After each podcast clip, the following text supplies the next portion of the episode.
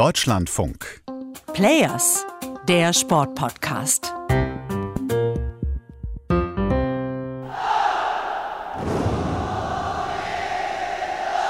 Am 8. August 2008 läuft im chinesischen Fernsehen was anderes als im Rest der Welt. Uh, Die Untersuchung hat gezeigt, dass es bei den Spielen 2008 in Peking zwei Fernsehversionen von der Eröffnungsfeier gab.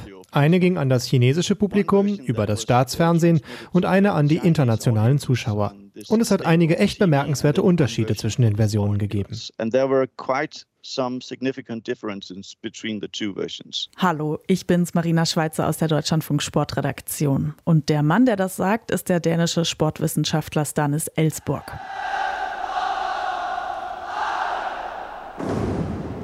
Ich weiß noch, wie ich die Eröffnungsfeier damals schon bei den ersten hochumstrittenen Spielen in Peking geschaut habe und gedacht habe, das glaubt doch eh keiner, diese Inszenierung, Geschichten aus der Autokratie. Aber ich glaube, ich habe damals noch nicht so richtig gecheckt, was alles hinter dieser Eröffnungsfeier-Symbolik steckt. Das mit den verschiedenen Fernsehbildern ist nämlich nur ein Beispiel, das wir uns heute mal anschauen, wie Olympia auch politisch wirkt. Und wir reden auch drüber, warum selbst politische Boykotte von China instrumentalisiert werden. Schön, dass ihr dabei seid.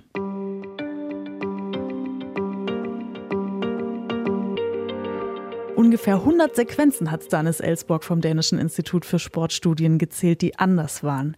Er hat sich die chinesische Fernsehrealität aus dem Jahr 2008 besorgt und verglichen mit der Version für die restliche Welt.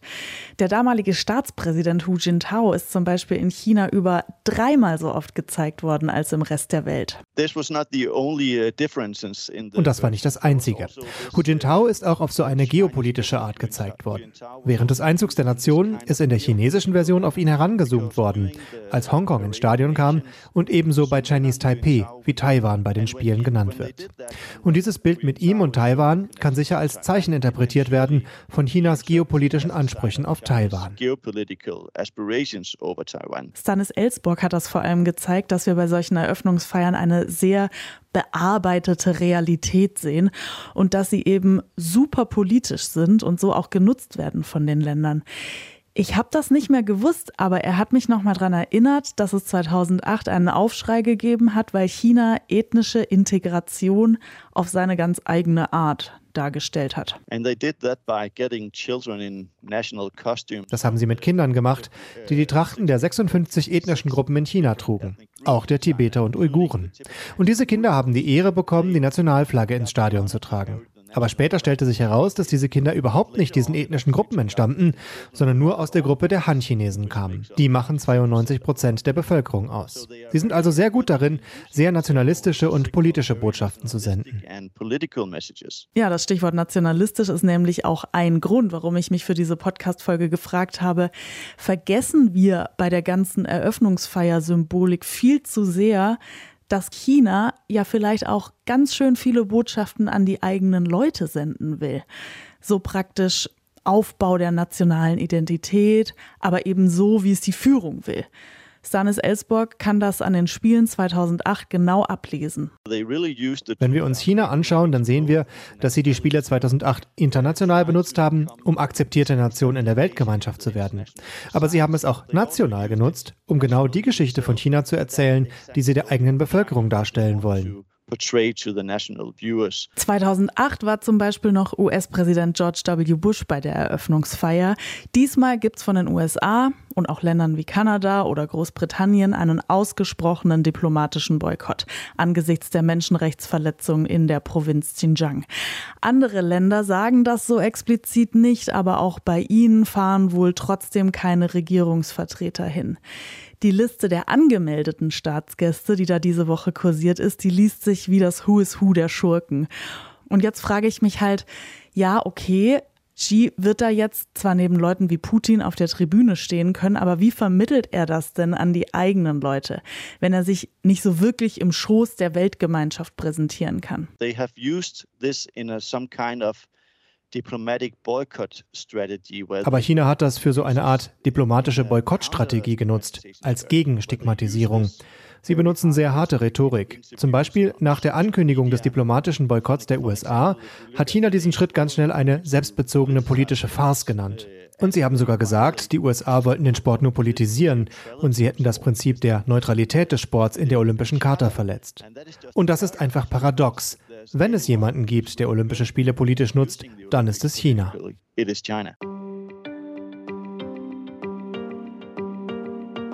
Wie will China denn diese Spiele nutzen? Oder noch zugespitzter, was will China mit diesen Spielen? Also in erster Linie sind diese Winterspiele für die politische Führung in China ein großer Prestigeerfolg. Also dass Peking nach den Sommerspielen 2008 jetzt halt auch die Winterspiele 2022 ausrichtet. Nadine Godehardt ist Spezialistin in Sachen China bei der Stiftung Wissenschaft und Politik und sie hat zum Beispiel ein Buch über die Logik von Pekings Außenpolitik unter Xi Jinping geschrieben. Also es geht bei diesen Spielen im Kontrast auch zu 2008 nicht mehr darum, ob man jetzt überhaupt solche Spiele reibungslos über die Bühne kriegt. Es geht auch nicht mehr darum, in meinen Augen, dass man jetzt sein internationales Image beweist, sondern das ist jetzt einfach keine Frage mehr. Es ist quasi so eine gewisse Selbstverständlichkeit, dass China das hinbekommt, dass diese Spiele auf internationalem Niveau abgeliefert werden. Das ist praktisch das, was diesmal nach innen kommuniziert wird, sagt sie.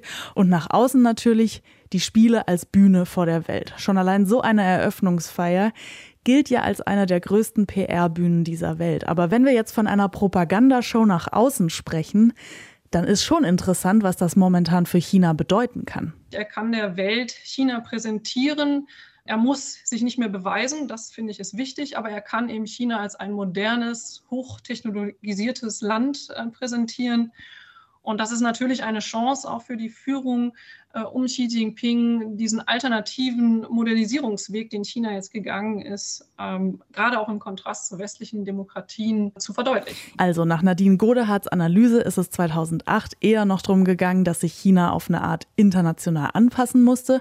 Und 2022 geht es um was ganz anderes. Die Diskurshoheit zu gewinnen, und gerade unter Xi Jinping geht es halt nicht mehr so sehr darum, dass man jetzt einfach die Agenda setzt oder ja, eigene Ideen etabliert in internationalen Organisationen. Und Sportverbände sind auch internationale Organisationen. Das ist zwar auch wichtig, aber es geht vor allem darum, also so existierende Ideen wie zum Beispiel auch die Idee des olympischen Geistes ja, inhaltlich so zu verändern, dass sie eben mit einem chinesischen Verständnis kompatibel sind. Ich habe den Eindruck, dass das dann ja auch das Vorgehen beim Umgang mit politischem Boykott ist. Einfach umdeuten so wie Stanis Ellsborg das vorhin gesagt hat. Nadine Godehardt erklärt das neue Verständnis ganz knapp. China muss sich nicht mehr als Großmacht präsentieren, China ist Großmacht. Also wenn wir jetzt noch mal genau das fragen, was will China mit den Spielen? Dann bedeutet das, wenn ich es jetzt richtig verstehe, Olympia wird einfach chinesischer. Das ist wirklich ähm, ein Phänomen, das wir eben in ganz vielen Bereichen sehen. Also man versucht sozusagen existierende Ideen in einem chinesischen Sinne umzudeuten. So, das könnt ihr jetzt mal für euch sacken lassen. Und egal, ob ihr diesen Podcast vor oder nach der Eröffnungsfeier hört, vielleicht rückt das für euch alles ein wenig in Perspektive. Ich habe übrigens beide GesprächspartnerInnen gefragt, auf was sie bei der Eröffnung besonders achten. Stanis Ellsborg will sehen, welche Story China von sich erzählt, 14 Jahre nach den ersten Spielen von Peking. Und er wird wieder versuchen, an das chinesische Fernsehmaterial zu kommen. Und Nadine Godehardt schaut auf die Sitzordnung auf der Ehrentribüne und wie die internationale Gemeinschaft von China dargestellt wird. Das war die erste Winterspiele-Ausgabe von Players. Uns gibt's jetzt wieder täglich ab 17 Uhr. Abonniert uns am besten, wenn ihr das nicht schon längst getan habt. Und wenn ihr Themenideen oder Rückmeldungen an uns habt, schreibt uns eine DM auf Twitter. Da heißen wir DLF Sport oder eine Mail an players.deutschlandfunk.de.